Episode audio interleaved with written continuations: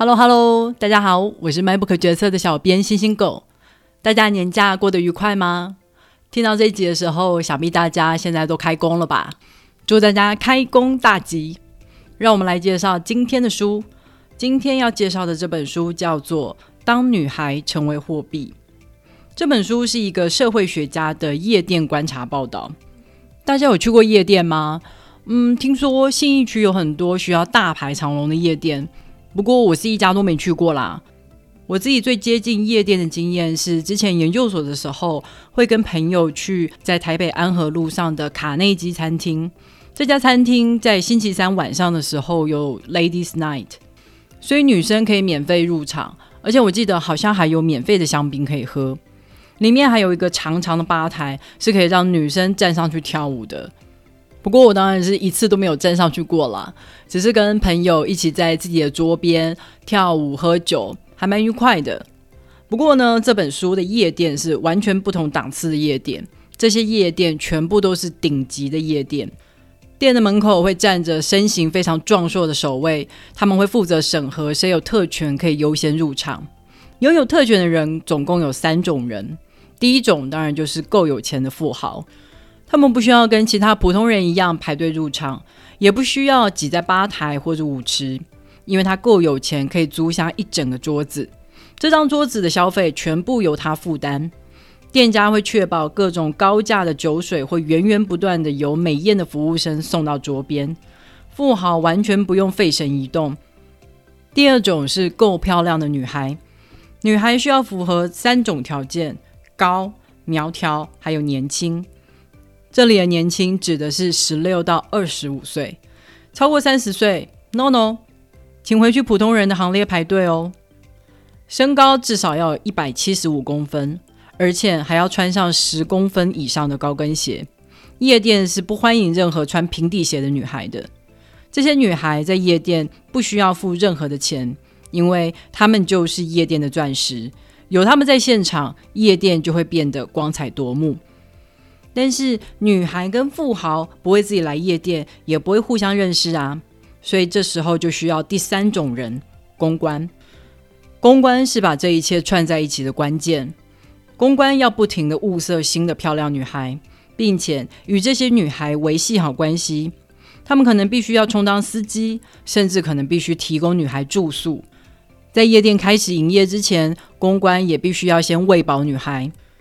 这一切的努力都是在确保女孩会在夜店开门之后准时出现。公关还会负责炒热气氛，确保富豪跟女孩每一个人都情绪高昂，乐于消费。因为公关可以从这些消费里面抽百分之十到百分之二十的佣金。夜店在我们的社会里面可说是一个非常非常独特的场域，而且支撑起这个场域的三个角色：有钱人、漂亮女孩。公关这三个角色之间的关系也非常的微妙有趣，值得我们好好的来讨论。接下来就让我们来进入正题吧。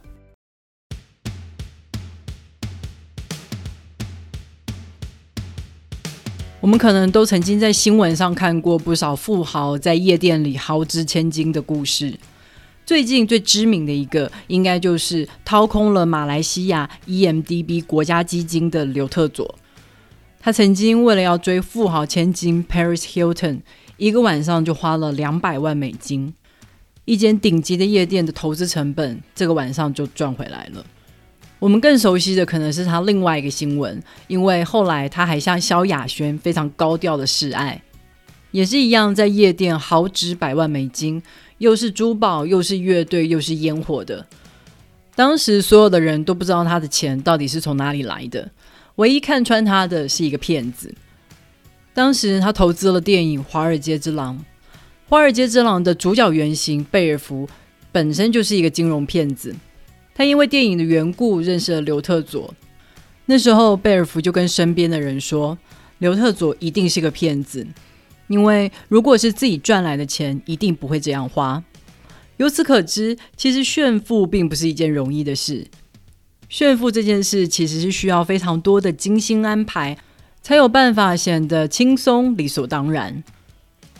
现在社会可能每个人或多或少都会拥有几个想要奢侈消费的欲望，例如想要一个名牌包啦，想要开双臂的好车，搭飞机的时候想要坐头等舱等等。好像如果能够拥有这些东西，就能够彰显自己尊爵不凡，地位比别人高。不过，如果我们回顾人类的历史的话，就会发现，像这样子奢侈消费的习惯出现的时间并不长。因为过去在封建的社会，光靠阶级就足以彰显地位的差距了。有些衣服只有贵族才能穿，有些地方只有贵族才能去。不过，到了二十世纪，是人人平等的时代了，没有谁是贵族，没有谁应该听命于谁。但事实上，人们的内心里还是很喜欢比较的，都喜欢自己可以比别人显得优越，比别人高人一等。所以在资本社会里面，就产生了一个新的现象：现在人们是用消费来买地位。人有钱了以后，他会用慈善事业来买声望，用艺术品来买品味。人们会住在可以彰显出他身价的豪华房子里面，他们会把小孩子送进专属的私立小学，而这些种种的高昂消费，其实都是在创造一种排他性。我可以，但是你不行哦，这就是阶级啊。不过这个社会又很伪善，阶级可以存在，但是不能大声嚷嚷。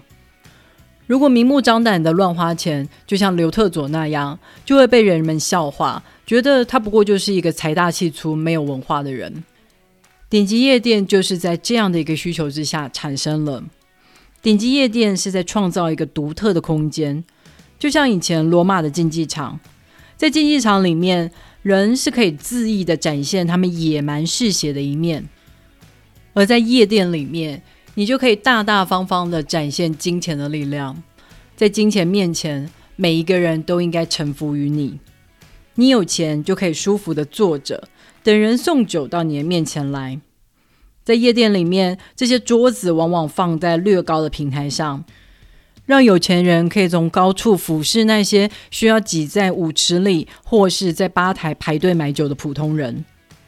你有钱就可以有很多的美女坐在你的身边。事实上，从很久很久以前，女性的所有权就是最能彰显男性地位的一种方式。所以皇帝可以有后宫三千，大户人家有三妻四妾也是非常非常正常的事情。在夜店这个空间里面，所有的人都会赞赏你的消费。夜店会提供各式各样有夸张瓶身的酒，好让其他人光靠酒的外观就知道它有多贵。香槟的顶级品牌香槟王还设计了一种荧光标签。让人即使是在夜店那种昏暗的灯光下，都还是可以一眼看到它，一眼就可以数出来桌上有几瓶香槟王。每一次酒醋小姐把酒送到桌边的时候，一定都会伴随着烟火棒，让在场的人为你的每一次消费行注目礼。当你消费够高的时候，DJ 甚至会停下音乐，大声的广播，感谢来自台北的星星狗。他刚花了十万元买香槟王，很多夜店还会把聚光灯打在当晚消费金额最高的桌子，这种方式可以有效的激起其他桌的竞争心态。这种时候，酒不再是一瓶一瓶的上了，是一车一车的推出来，在场的每一个人看到就可以拿。这时候，酒不再是倒在杯子里面喝，而是直接以嘴就平身喝起来。送酒的富豪常常会要人必须要一口气把一整瓶的酒一饮而尽，剩下来明显喝不完的酒就会被彻底疯狂的摇晃，然后到处喷洒，制造一场香槟雨，达到全场最嗨的高潮。这些酒精可能会彻底的毁掉在场每一个人的高价衣物、包包，但像这样子的破坏是必要的。因为这样子破坏，才会让人们对这场狂欢留下不可磨灭的印象。如果是在别的地方，像这样子赤裸裸的炫耀浪费是非常要不得的。但是在夜店里面，会把这些行为包装的很有趣、很好玩，就可以让富人可以肆无忌惮的去展现他们金钱的力量。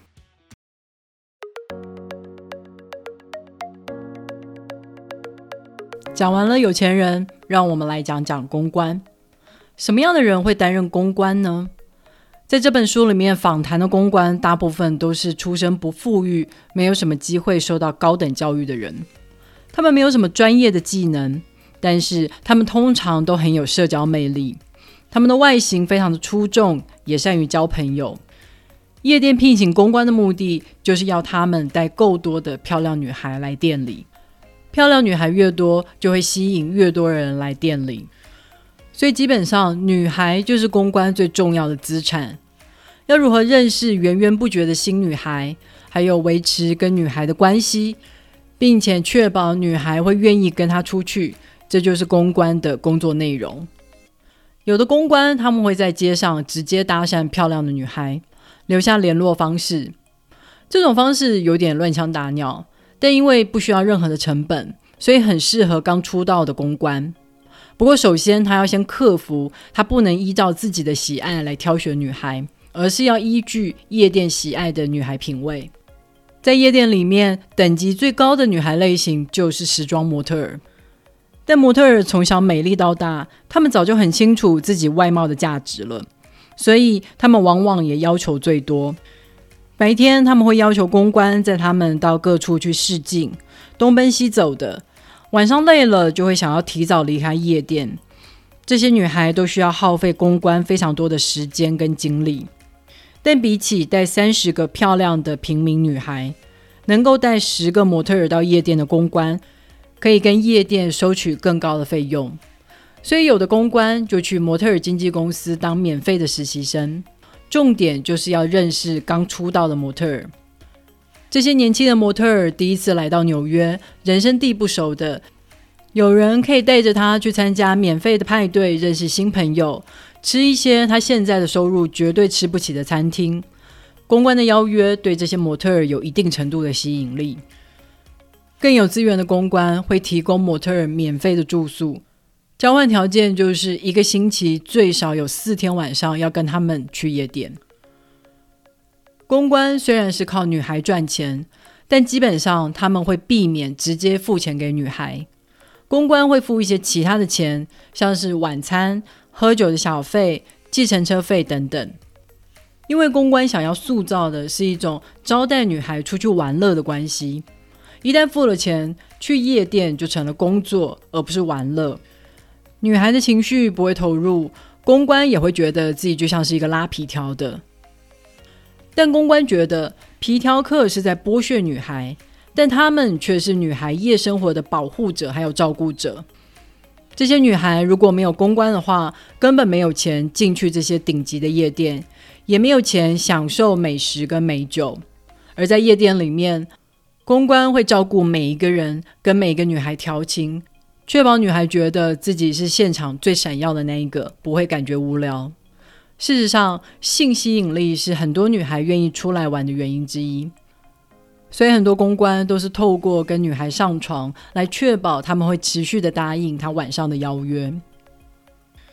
虽然所有的公关都会竭力的避免对女孩展现一种雇佣的关系，表现的像是朋友一起出去玩。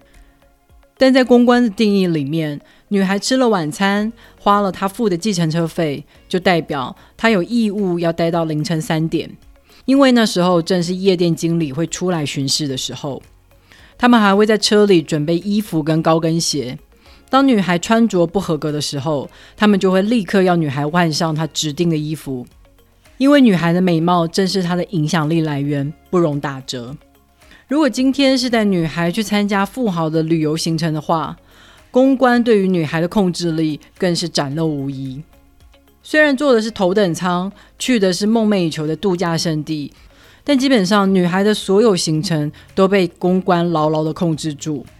他们住的地方通常是富豪借给公关的度假房子，只有公关有房屋的钥匙，女孩没有办法自由的进出。每天晚上都必须要去夜店或是派对，直到太阳升起才能回房休息。白天的时候，女孩往往都是在宿醉或是在睡觉中度过。所以虽然去了度假胜地，但根本没有机会去参观别的地方。如果女孩厌烦了，想要先回家，抱歉，公关是不会出回程机票的。要他出钱就要待满行程，去他指定的地方陪他的客户。这样的关系难道不是一种剥削吗？不是啊，女孩拿了我的好处，就要有相对应的付出，这是人与人来往的基本礼仪呀。这不是剥削，我们是朋友。公关自信满满的回答作者。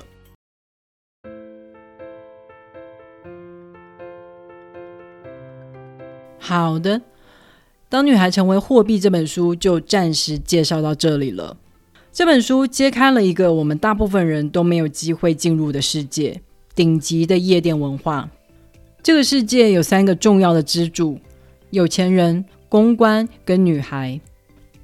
夜店帮有钱人制造了一个独特的空间，让人可以放肆的在里面炫耀，用金钱的力量碾压所有的人。夜店透过公关带女孩来到店里。于是避开了客户是用钱买女人的丑陋联想，在这里，客户会跟女孩建立关系是透过美酒。